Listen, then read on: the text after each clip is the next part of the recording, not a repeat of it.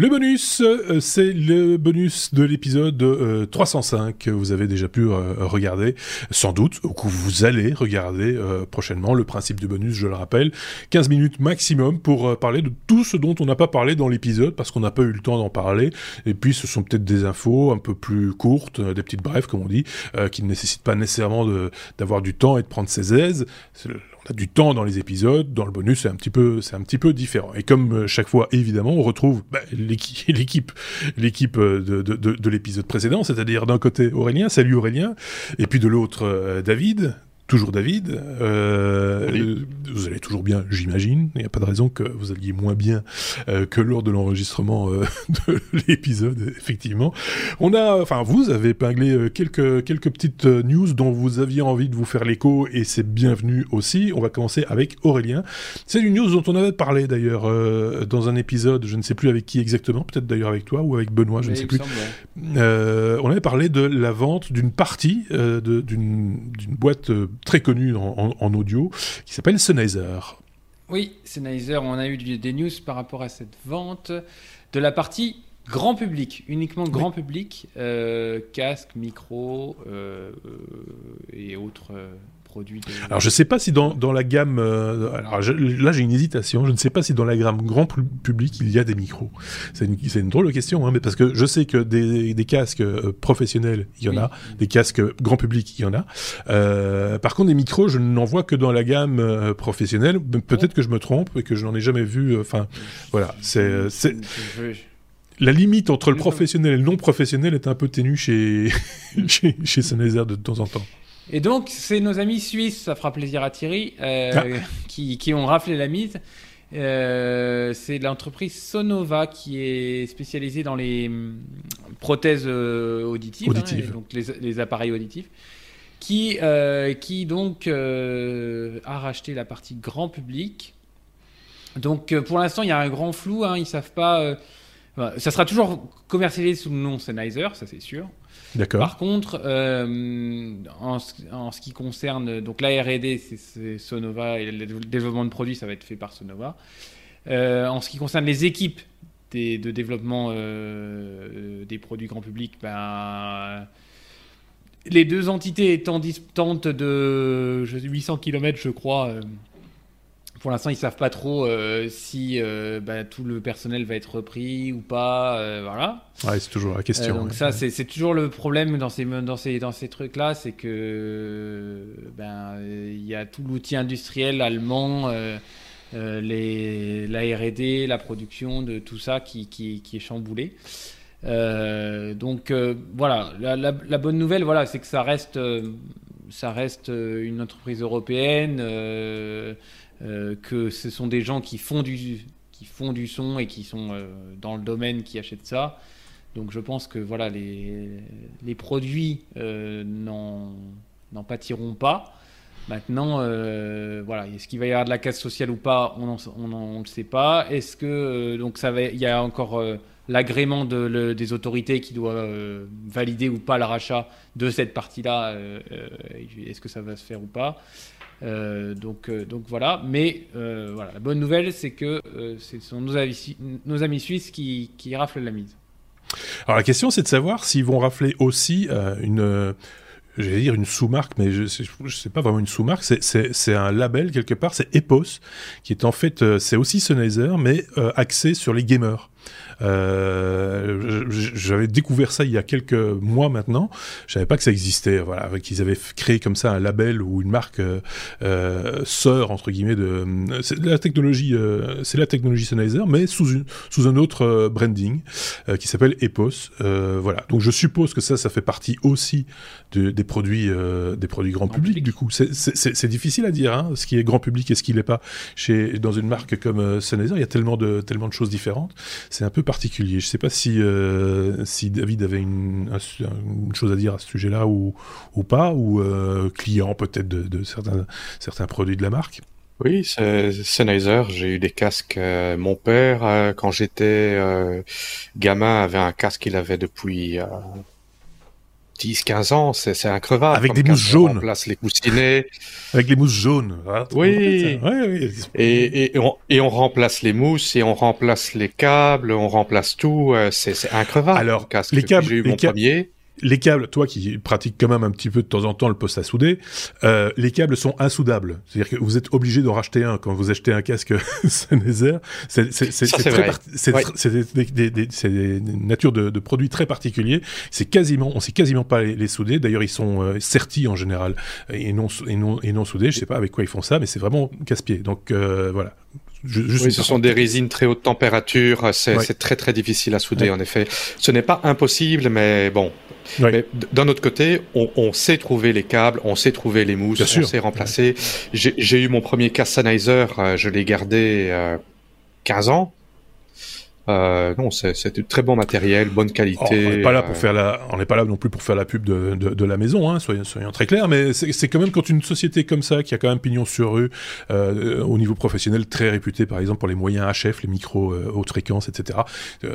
Par exemple, entre autres, pas que, mais entre autres, voilà, c'est qui, qui, qui, se débarrasse entre guillemets d'une partie de, de, de, de leur ADN, c'est quand même un petit peu particulier. Donc ça, voilà, quand même. Par contre, j'ai j'ai un petit peu été déçu, c'est quand ils se sont mis à faire les, les, les casques euh, euh qu'on met dans les oreilles. Euh, euh là, c'était c'était moins durable. Les, les, les, écouteurs, les intra-auriculaires, tu veux dire Oui, les, les intra-auriculaires, oui. Euh, bon, là, c'était pas, c'était pas la même chose que, que ces gros casques. auriculaires.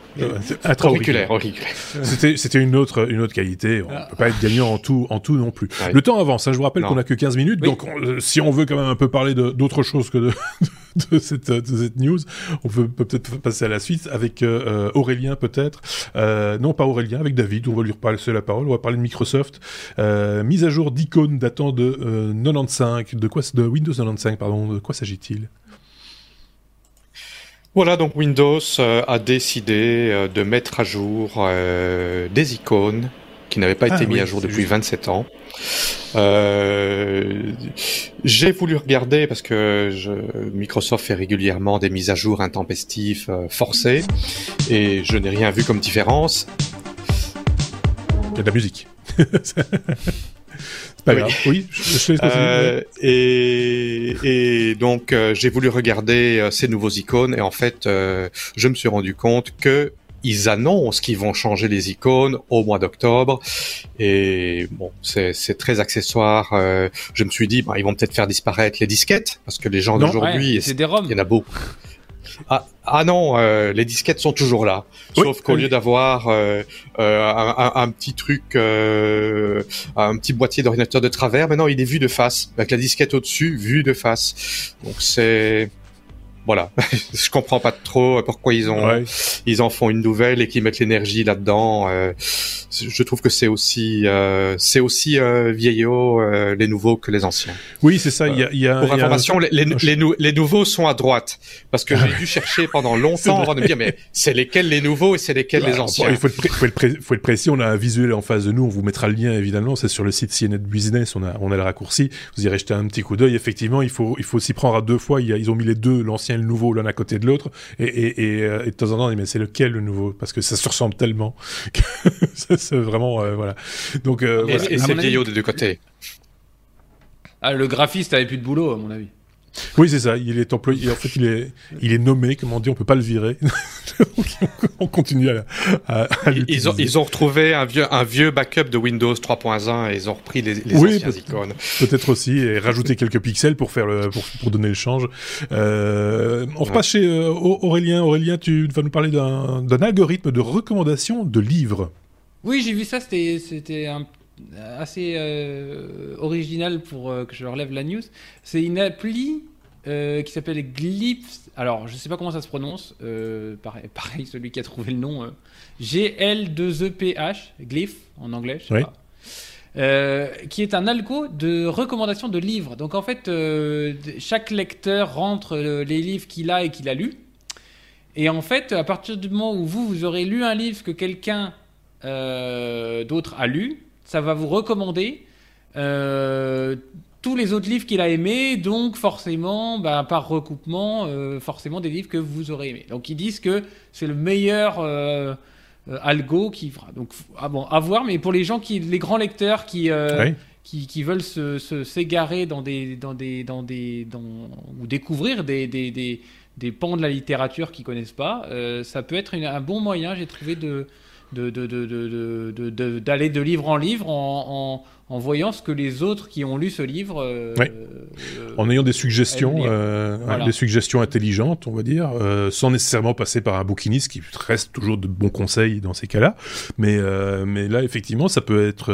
voilà, c'est une, façon de d'utiliser cette technologie de manière un peu à la fois ludique, intelligente et, et autre. Ceci étant dit, pouvez toujours passer, vous pouvez toujours ne pas, pas être, ne, pas aimer ce qu'on vous propose. Ça, ça, le goût après, c'est autre, c'est autre chose. David. C'est une application française? Bonne question. Oui, ça, ça a l'air. Par hein, quelqu'un à La Rochelle, je crois. D'accord. ok. Donc c'est c'est uniquement pour la littérature en français, donc. Ah, je pense que c'est pour la littérature francophone, oui. On le suppose, en tout cas. Je pense que c'est que francophone, ouais. Ouais, ouais, ouais. Mais, euh, voilà, si, si, pour les grands lecteurs, euh, ça, ça, moi je pense qu'il y a un intérêt et bon, euh, ça, voilà, ça ne coûte rien d'essayer et, et, de. Oui, maintenant les livres sont souvent traduits, donc les, les, les, livres anglophones existent souvent en version francophone. Oui, en plus, oui, bien sûr. Mais, mais c'est vrai qu'en achetant en ligne de plus en plus fréquemment, on a plus rapport avec, euh, avec des gens qui, qui, connaissent un peu la littérature, qui peuvent vous documenter, vous renseigner, vous faire des propositions. C'est une solution parmi d'autres. Moi, je privilégierais toujours l'humain, mais, mais, mais c'est vrai que là, pour le coup, ça peut être un outil intéressant à, ne serait-ce que pour se euh, challenger ses propres goûts, quoi. C'est, euh, Il nous reste juste trois minutes pour, vraiment passer du coq à l'âne et de un tout autre sujet, Aurélien. On va parler de terrassement par aspiration. Voilà. Ben, je, non, mais alors, aimer la techno, c'est être curieux. Et eh ben, ça. pas plus tard que lundi, je sors de chez moi et devant chez moi est un camion. Euh, bizarre qui était en train de faire un trou dans la route. Je me dis qu'est-ce que c'est que ce truc? Donc moi je sais pas quand avant, enfin alors je, je, parlais en tant que français parce que en France quand on fait un trou dans un trottoir pour euh, aller sonder voir où il y a des réseaux, on prend une pelleteuse, euh, on fait enfin on, on, on fait venir on fait venir une pelleteuse. À côté de la pelleteuse, on met un camion benne. Et puis la pelleteuse, elle prend de la terre, elle creuse. Et puis elle met la terre dans le. Et, euh, et, et, non, là, je vois un camion avec un grand bras à l'arrière, un tuyau. Euh, et ce camion, il comment il, il donc l'ouvrier, il met trois coups de marteau-piqueur dans le, dans, le, dans, le, dans, le, dans le trottoir. Il fait des morceaux de 10 par 10. Et là, il y a le gros tuyau qui arrive et qui aspire non seulement le macadam, mais alors après, il descend à un mètre de profond rien qu'en aspirant. En fait, c'est un gros aspirateur. Et donc j'ai découvert, et ça, bah, je ne savais pas que ça existait. Hein. Euh, il y a peut-être des gens du BTP qui nous regardent, mais moi je ne savais pas. euh, le, le, terrassement par aspiration. Et ben non, mais quand on fait des sondages pour aller chercher des réseaux et qu'il y a des réseaux de gaz, euh, d'eau, d'adduction d'eau ou d'eau usée, bah forcément par aspiration, on risque pas de casser la conduite. Et j'ai trouvé ça super malin. Ouais, enfin, si, ça, dépend, ça dépend de l'âge de la conduite. Hein. Euh, c'est faut quand même, euh, voilà, faire un tout petit peu attention quand même. Mais en tous les cas, c'est une boîte française. Je vais faire, je vais faire le chauvin, mais c'est une boîte française qui développe ses camions. Euh, et il euh, y a donc et donc ils, ils, ils, ont parcouru toute la rue et ils font des trous de 1 mètre par 1 mètre de par un mètre de profond, sans en, en deux minutes avec l'aspirateur là. Euh, il y a une personne qui a une télécommande et hop, euh, il aspire euh, un mètre cube de terre comme ça. Enfin, Est-ce qu'après, est-ce qu'elle le recrache après pour reboucher? Non, alors non, non, non, non, non. ils viennent avec un autre. enfin, à mon avis, le, ils, viennent avec un autre camion et c'est c'est avec une une grue sur le camion qui. qui oui, c'est ça. Donc là, on refait comme traditionnellement, quoi. Donc voilà. Voilà. Bah, c'est intéressant. Ça, mériterait. Enfin, moi, j'aimerais bien le voir fonctionner, du coup, mais on va suivre ça. on a on a déjà un lien. Ça fonctionne comment? bah, par, par, parce que c'est quand même. Mais c'est pas évident d'aspirer de la terre qui est compactée, qui est, bah oui, non, qui est dure. Euh. Alors en fait, le tuyau. Est-ce est que, est que, ça souffle d'abord avant d'aspirer ou il y a de, du liquide non. ou Non, il y a même pas, il y a même pas ça. Il y a que de l'air. C'est que, en fait, c'est un tuyau euh, rigide avec des petites dents au bout. Et en fait, comme le, la personne téléguide le, le, tuyau, le tuyau en fait euh, gratte très légèrement la terre et. Attention. Voilà qui termine donc ce euh, bonus, puisqu'il ne reste que 20 secondes pour se saluer, messieurs. Merci beaucoup Aurélien pour ces quelques news complémentaires. On ira plus loin, hein. on met les liens comme toujours euh, en description de la vidéo. Merci également à David, on se retrouve euh, très bientôt. N'hésitez pas à mettre des pouces, mettez des étoiles, partagez ce que vous avez vu, si vous, vous avez aimé ce que vous avez vu. Évidemment, merci à tous, portez-vous bien, et on se dit à très bientôt, évidemment, pour un nouvel épisode. Thank